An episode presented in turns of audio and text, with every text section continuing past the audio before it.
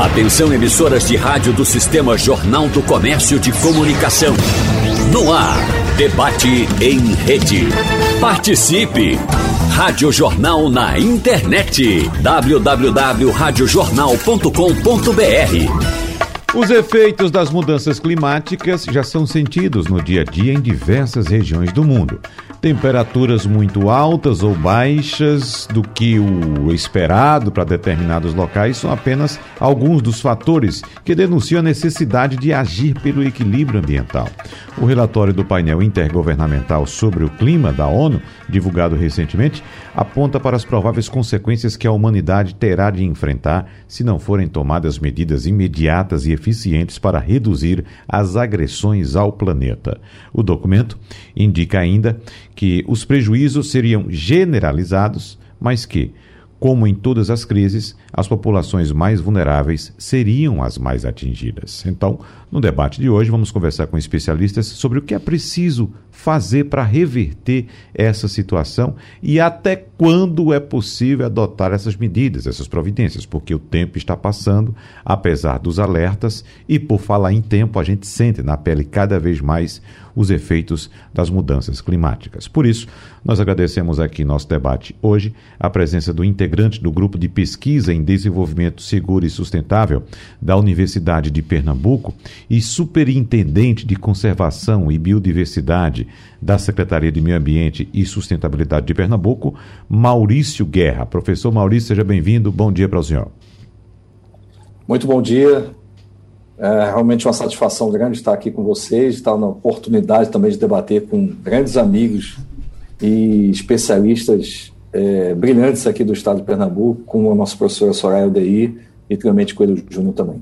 Muito obrigado. Nós agradecemos também a presença do diretor-presidente do Instituto Biomar Brasil, professor do Instituto de Ciências Biológicas da Universidade de Pernambuco, Clemente Coelho Júnior. Professor Clemente, seja bem-vindo. Bom dia para o senhor.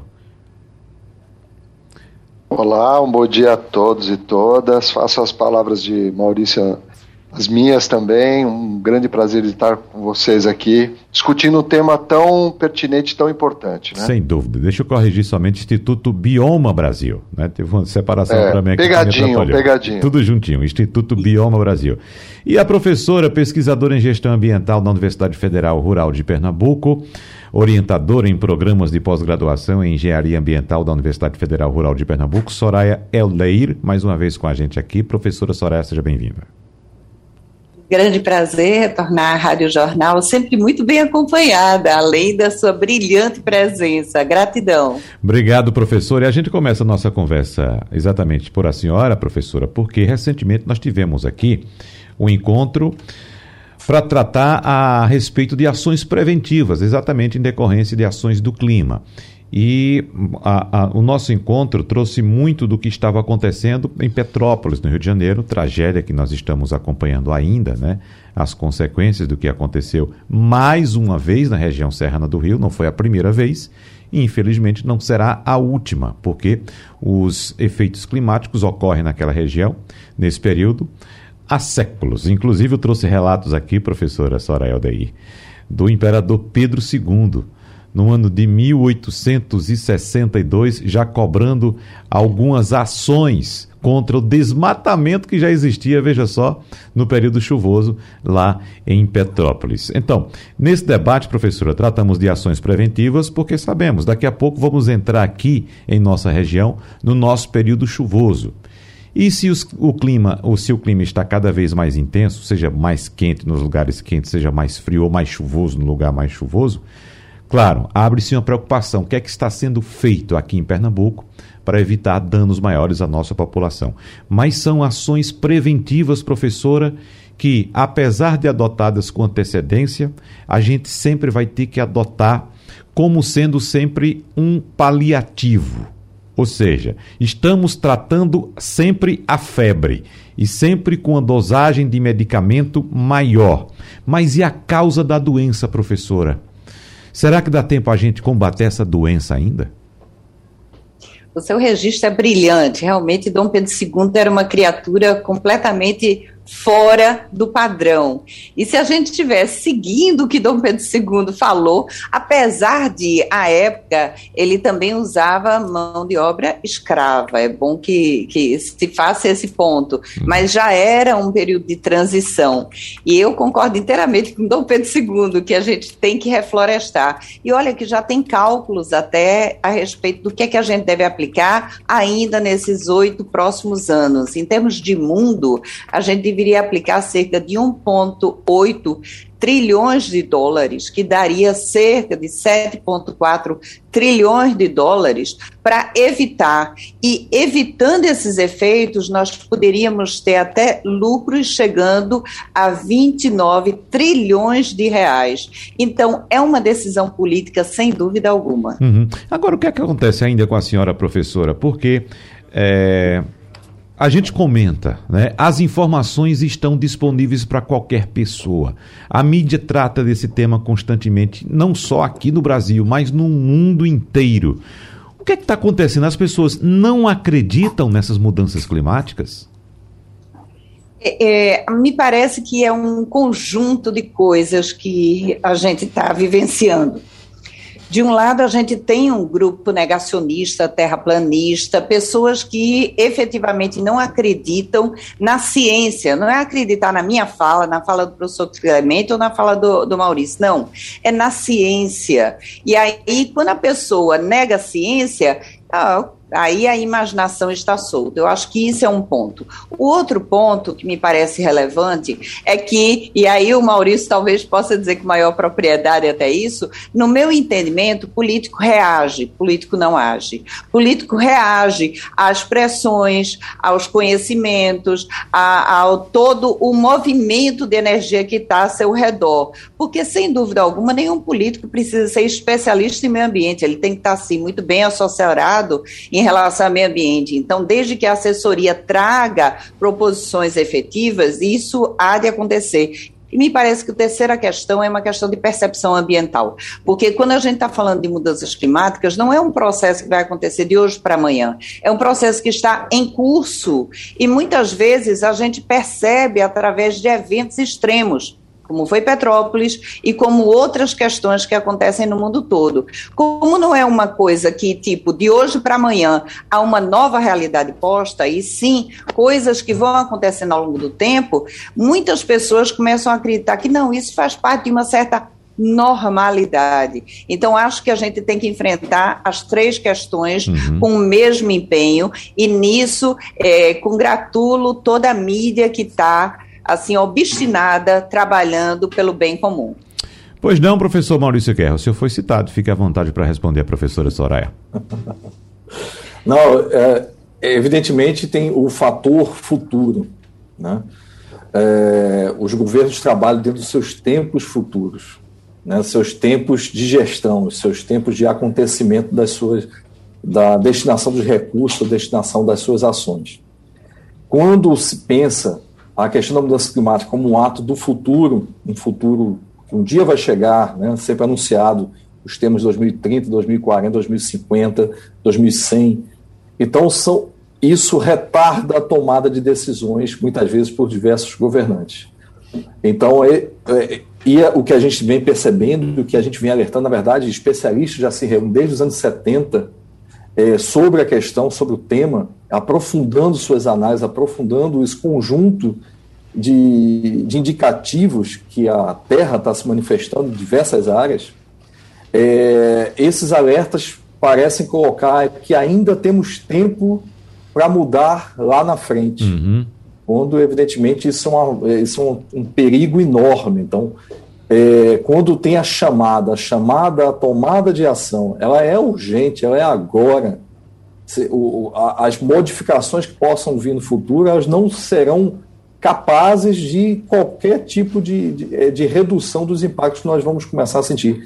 Então, é, é importante associar. E, e tem um outro fator importante, né, que eu acho que está colocado dentro do conjunto que leva as decisões públicas, mas também um conjunto dessa, dessa é, vamos dizer assim, dessa suave pressão das forças, como a professora Soraya colocou, da sociedade ainda a gente vê de forma muito suave, quando na verdade as pressões têm que ser intensas para realmente é, que as decisões políticas sejam tomadas imediatas.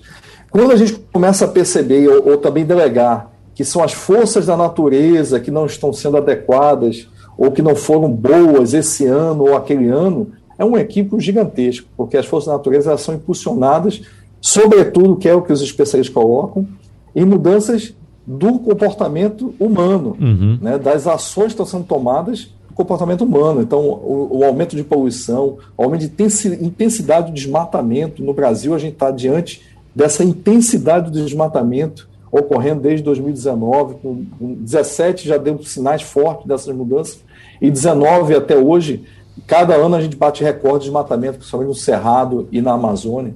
E aí nós temos os, os, os, é, os as tempestades de areia que nós tivemos agora recentemente, os vórtices ciclônicos, a gente nunca tinha escutado isso aqui no Recife, é, e, e ocorreram nos anos anteriores. Então, é, os, os, sinais estão mais do que demonstrados que não é no futuro, é no presente, uhum. é agora. E as medidas têm que ser tomadas imediatamente por todos os governos. E aí, é, só para concluir, esse é o esforço de diversos governos. Né? O Estado de Pernambuco vem tomando esse esforço a partir de vários indicativos já colocados desde do, é, de 2015 para cá.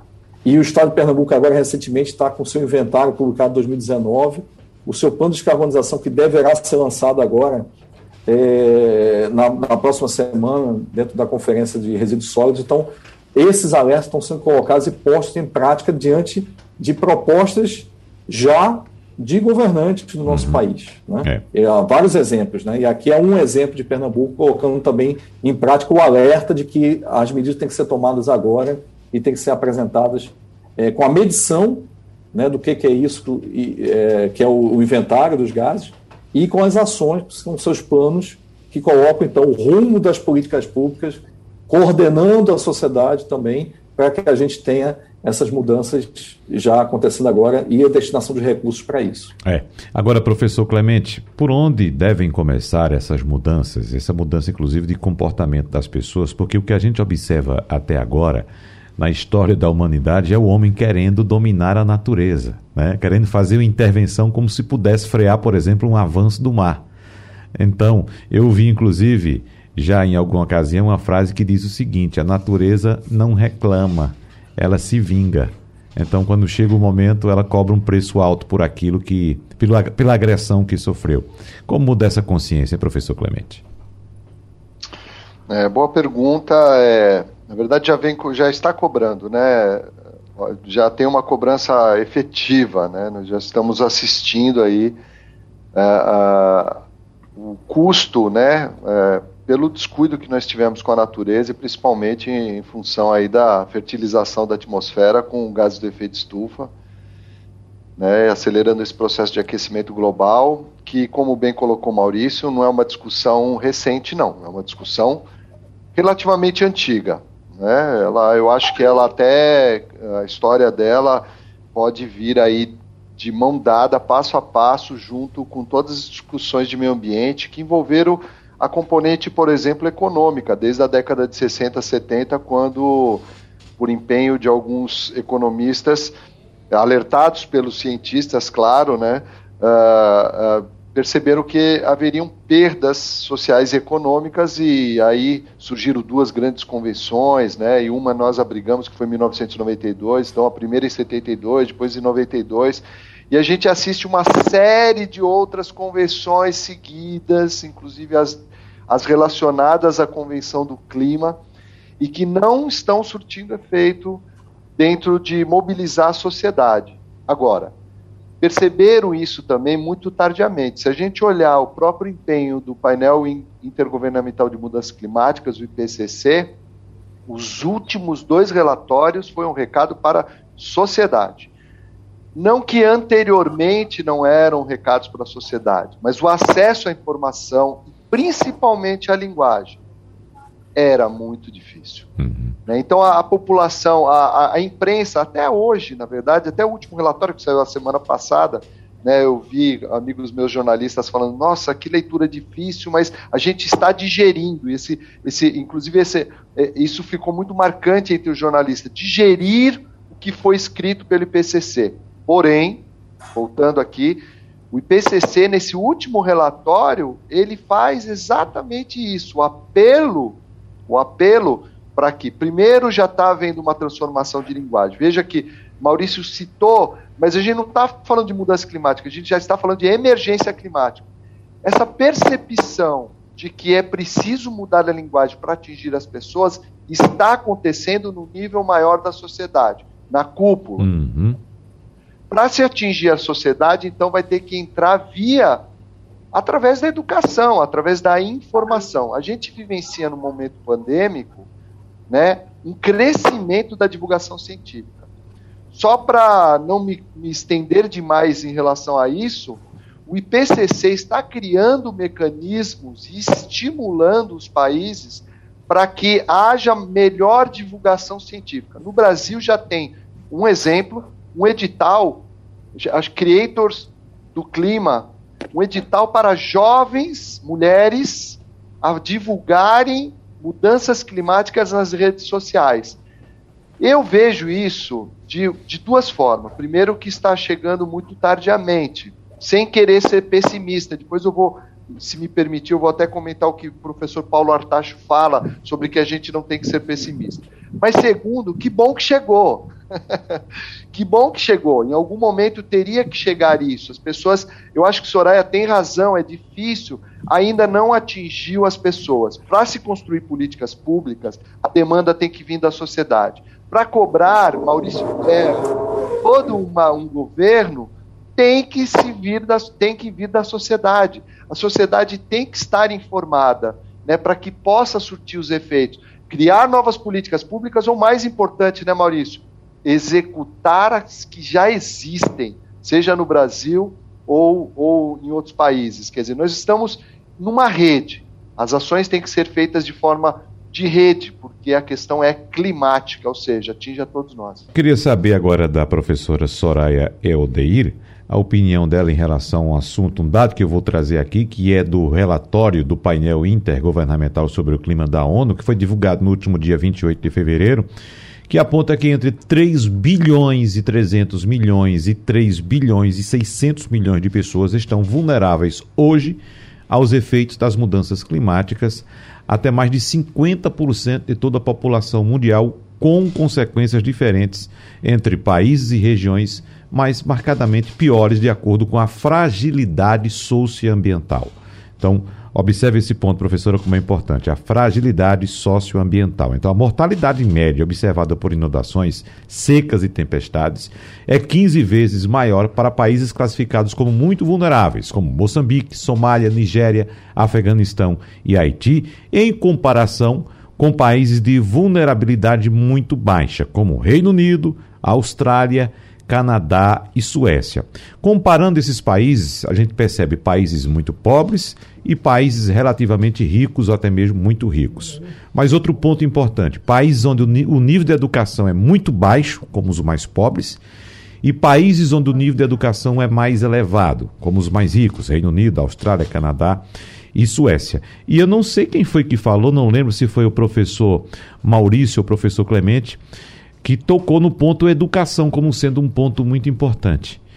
É, é, e, e, de fato, esse é um ponto de onde deveríamos partir, professora, da educação. Só que o seguinte, a questão é tão urgente, é esse ponto que eu quero saber da senhora. Se por acaso, num processo é, educacional que leva tempo, tem um prazo, a gente poderia ter uma resposta adequada para a urgência que se faz presente, professora.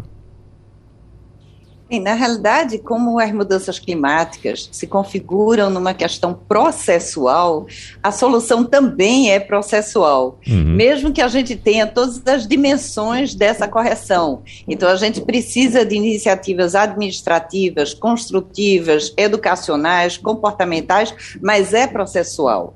E eu não sei até que ponto a gente pode dizer se é lento ou não, porque a gente vê a emergência da Greta Thunberg, que aos 14 anos, numa aula que foi sugerido ela fazer um cartaz para falar sobre a questão de mudanças climáticas, ela ficou tão indignada com essa questão que ela puxou uma greve de uma semana dos colegas lá da, da turma dela, e isso acabou atingindo a cidade, atingindo o país, e Greta Thunberg, hoje com 18 anos, é uma líder global.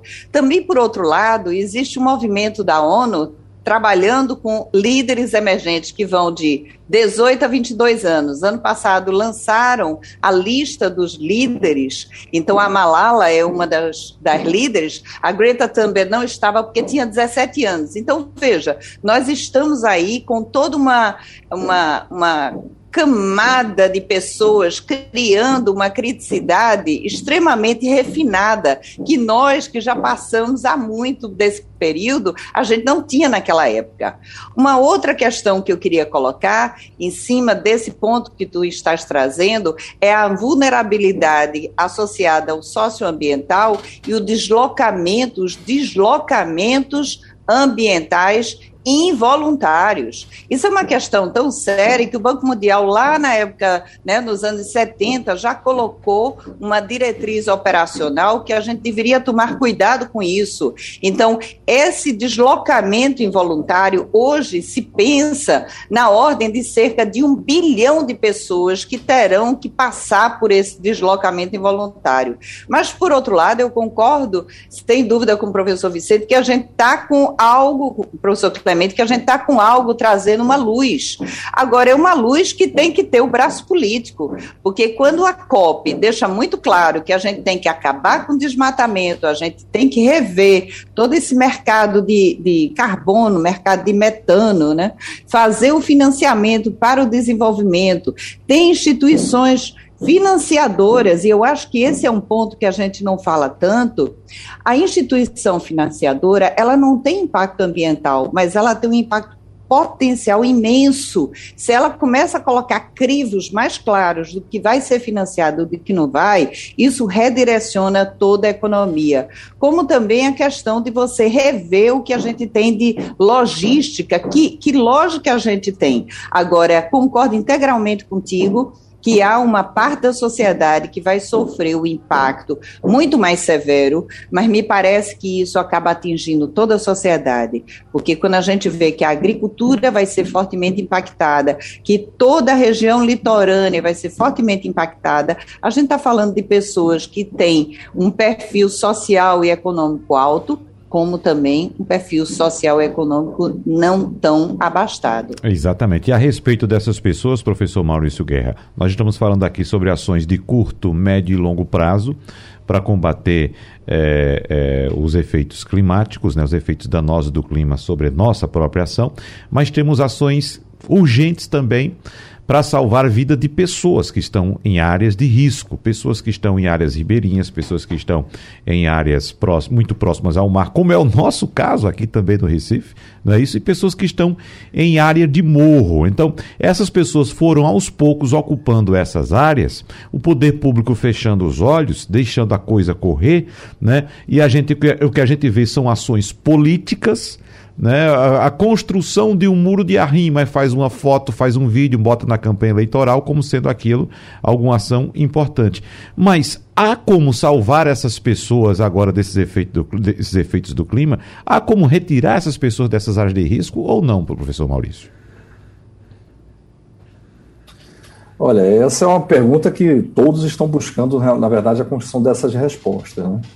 É, sem dúvida nenhuma, é, é urgente, é urgente uma maior capacidade dos órgãos públicos de formar as condições para que a gente tenha uma maior capacidade de controle sobre os processos de ocupação urbana na cidade e, evidentemente, relacionada à sua capacidade de restauração ambiental, buscando o equilíbrio sobre esses ambientes. A gente tem que perceber que as populações mais pobres elas estão, é, estão muitas vezes, aliás, sobretudo apartada das, é, das condições básicas é, que a gente tem colocado. Então, saneamento, habitação adequada, é, ambiente, né, ambiente é, do, do, que está ali posto, inclusive das condições de trabalho. Né, quando você associa os riscos que estão colocados sobre elas, tá, são gigantes. Você vê a questão da própria pandemia, uh, são as populações que ficaram expostas o tempo todo durante o processo da pandemia, né? seja dentro dos coletivos, seja nos ambientes de trabalho dos serviços básicos essenciais de oferta à população, enquanto outros níveis sociais puderam se adaptar às condições impostas pela pandemia, com trabalho home office ou outros tipos de atividades menos intensivas daí. Então, assim, evidentemente, sobre as questões climáticas, mesma coisa irá acontecer. Então, são elas que são impactadas diretamente. Por quê? Qual a estrutura de saneamento que tem diretamente associada a elas? Então, é pouquíssima. Qual o nível de proteção em relação às inundações? Também pouquíssimo. Né? É, a gente percebeu também, a gente percebe aqui na cidade do Recife, a questão da crise de energia. Qualquer situação que envolve, como a gente teve mais uma vez os vórtices ciclônicos algum período anterior, é, qual a capacidade de retorno das instalações elétricas da energia a essas populações. Muitas delas passaram uma semana, passaram às vezes 15 dias para o retorno do estabelecimento dos seus serviços. Então, é, é fundamental, e eu acho que a, a, aqui, trazendo aqui localmente para nossas situações, desde 2008 vem tendo um trabalho muito forte em relação a proteção dos morros, a proteção sobre as áreas de inundação da cidade. Né, nesses últimos anos, é, anteriormente a gente tinha mortes, em um quantitativo de mortes enorme sobre essas áreas. Então, houve uma mobilização intensa aí dos órgãos públicos desse período em diante, exatamente nas ações de controle. Essas ações estão colocadas aí são ações, como colocou, de revestimento é, de áreas de morro, elas são ações importantes diante da dinâmica de ocupação que se deu na cidade. Elas, de fato, hoje salvam vidas, elas evitam o comprometimento dessas populações. Hoje, há muito tempo, já se pensa que não há mais como é, deslocar essas populações. São políticas que foram bastante atrasadas anteriormente, uhum. deslocando as populações para lugares mais longe. Então, não se pensa nisso. Passou por um grande tempo a gente vivendo o processo de urbanização dessas áreas. Parece que nessas últimas décadas, né, professora é, Clemente, essa foi uma política abandonada até de recursos exteriores, externos, que a gente tinha na sua grande maioria, que vinham exatamente para esses reordenamentos urbanos, recuperação dessas áreas, implantação de urbanismo mais voltado a essas comunidades.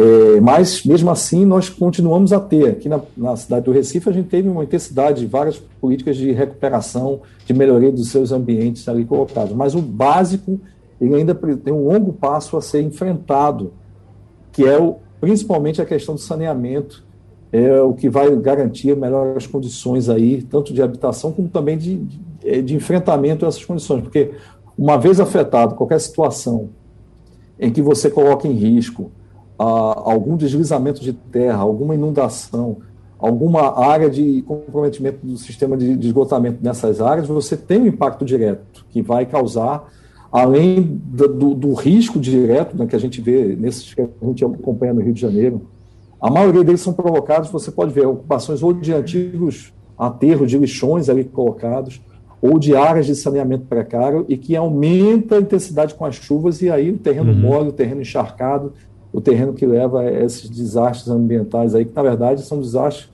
na maioria das vezes, possíveis de serem evitados ou de serem diminuídos. E aí, evidentemente, a defesa civil tem um comprometimento enorme é, no combate e no, no, nas medidas de alerta que precisam ser cada vez mais intensificadas. A gente tem hoje um, um programa que consegue intensificar os níveis de alerta é, e que dão condições aí de uma certa mobilidade ainda para o enfrentamento do, do problema. Mas, mais uma vez, insisto, o caminho é a urbanização e urbanização sustentável desses, dessas ocupações todas. Precisamos manter a população onde está, porque não tem outro lugar, do, ou tem lugares bastante mais difíceis de serem alcançados, e dotar de condições mais seguras, com investimento em infraestrutura. É não, não tem outro caminho. É investimento em infraestrutura, infraestrutura de risco, né, junto a essas áreas de risco. Então, dando condições de melhores encostas, melhor recuperação de encosta, é, urbanização sustentável com arborização nesses caminhos, é, modagem de, de, transporte mais adequada a essas realidades e qualificação das habitações. Nesse aspecto, professor Clemente Coelho Júnior, a gente observa que o poder público fica tentando se equilibrar entre é, prevenção e preservação. Preservação sempre fica em último plano. A prevenção nem sempre chega a tempo e aí o poder público acaba pagando com a remediação e dito isto, eu estou lembrando aqui da época em que eu era estudante, eu sou do interior, nasci no interior, eu vinha para cá para estudar, final de semana voltava para passar o final de semana na minha terra, no interior, e já no caminho eu ficava observando assim aqueles aqueles espaços descampados, abertos, né? Me questionava por que tanta gente concentrada em um só lugar e tanto espaço sobrando aqui. Né? Depois veio a resposta, né? A ausência do poder público, a ausência de Estado na sua essência, de promover o bem-estar da população. Então, as pessoas correm para onde há melhores condições de vida ou teoricamente melhores condições de vida e acabam pagando um preço muito caro pela ocupação desordenada do solo e também, professor Clemente, pela total ausência do Estado em sua essência.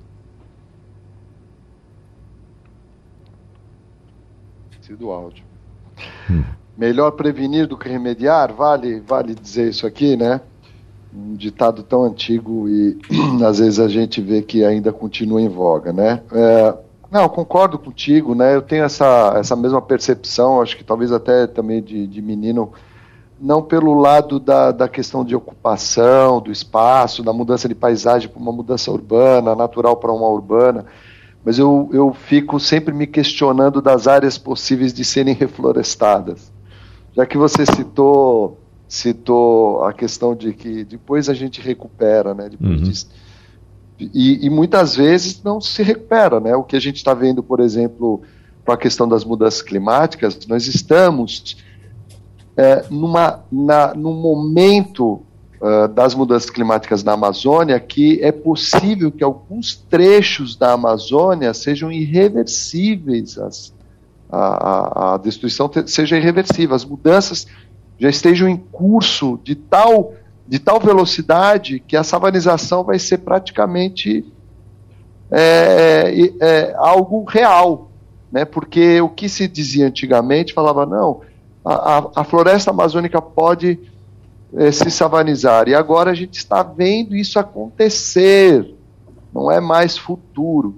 Então, só pegando essa tua deixa de, do olhar para os espaços, já que poderiam ter conjuntos habitacionais, né, poderiam se rever toda a infraestrutura de esgotamento sanitário e tratamento também, isso é necessário, inclusive aqui na cidade do Recife, mais do que nunca, nosso Capibaribe agoniza cada dia, né, mas as áreas a serem reflorestadas, e eu digo para você que não faltam estudos que mostram isso. Não faltam estudos para melhorar as pastagens, por exemplo, e diminuir essa ganância de ocupação de novas áreas.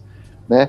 O que eu vejo quando fala uh, na ação, no poder público e na gestão, eu tenho um pouco de receio do nosso futuro em se tratando de Brasil.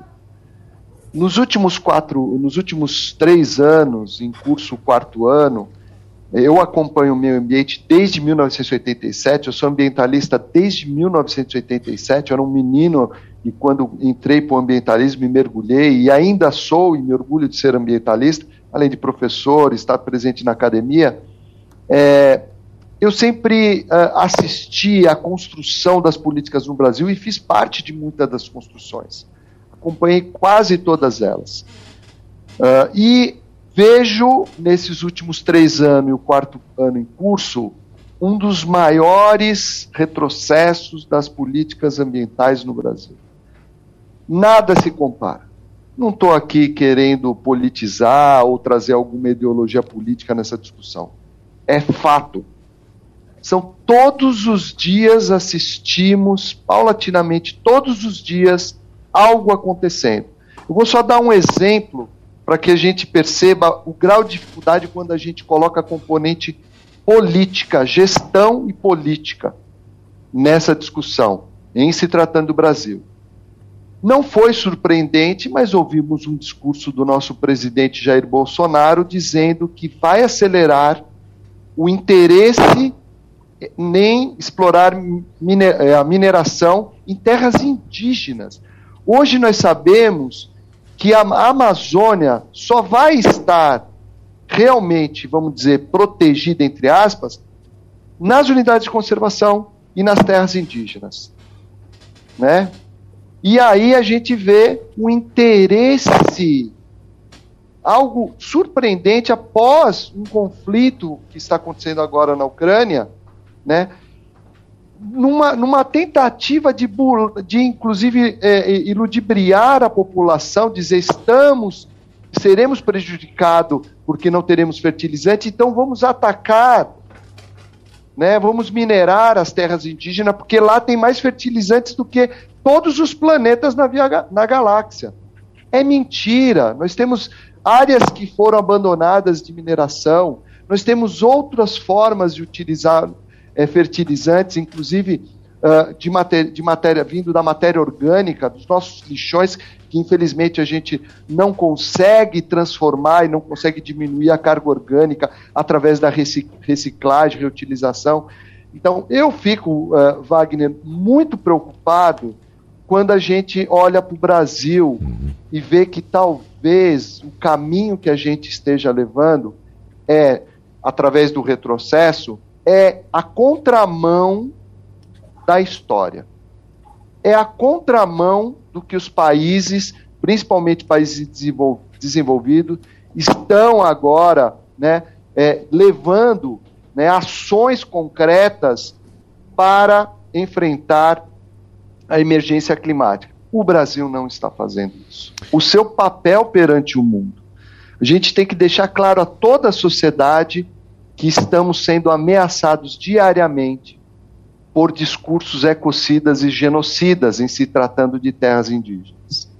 O senhor citou a savanização ou a possibilidade de savanização da Amazônia, professor Clemente, e eu lembro que nós temos já a realidade da desertificação do nosso semiárido aqui bem pertinho. Do né? nosso semiárido. Nosso semiárido também. Estamos já a, prestes a encerrar o programa. Temos dois minutos para cada um de vocês agora para a gente fechar, fazer um resumo aqui da nossa conversa, né? Nós precisamos passar por um processo de descarbonização, nós precisamos buscar alternativas ao fertilizante.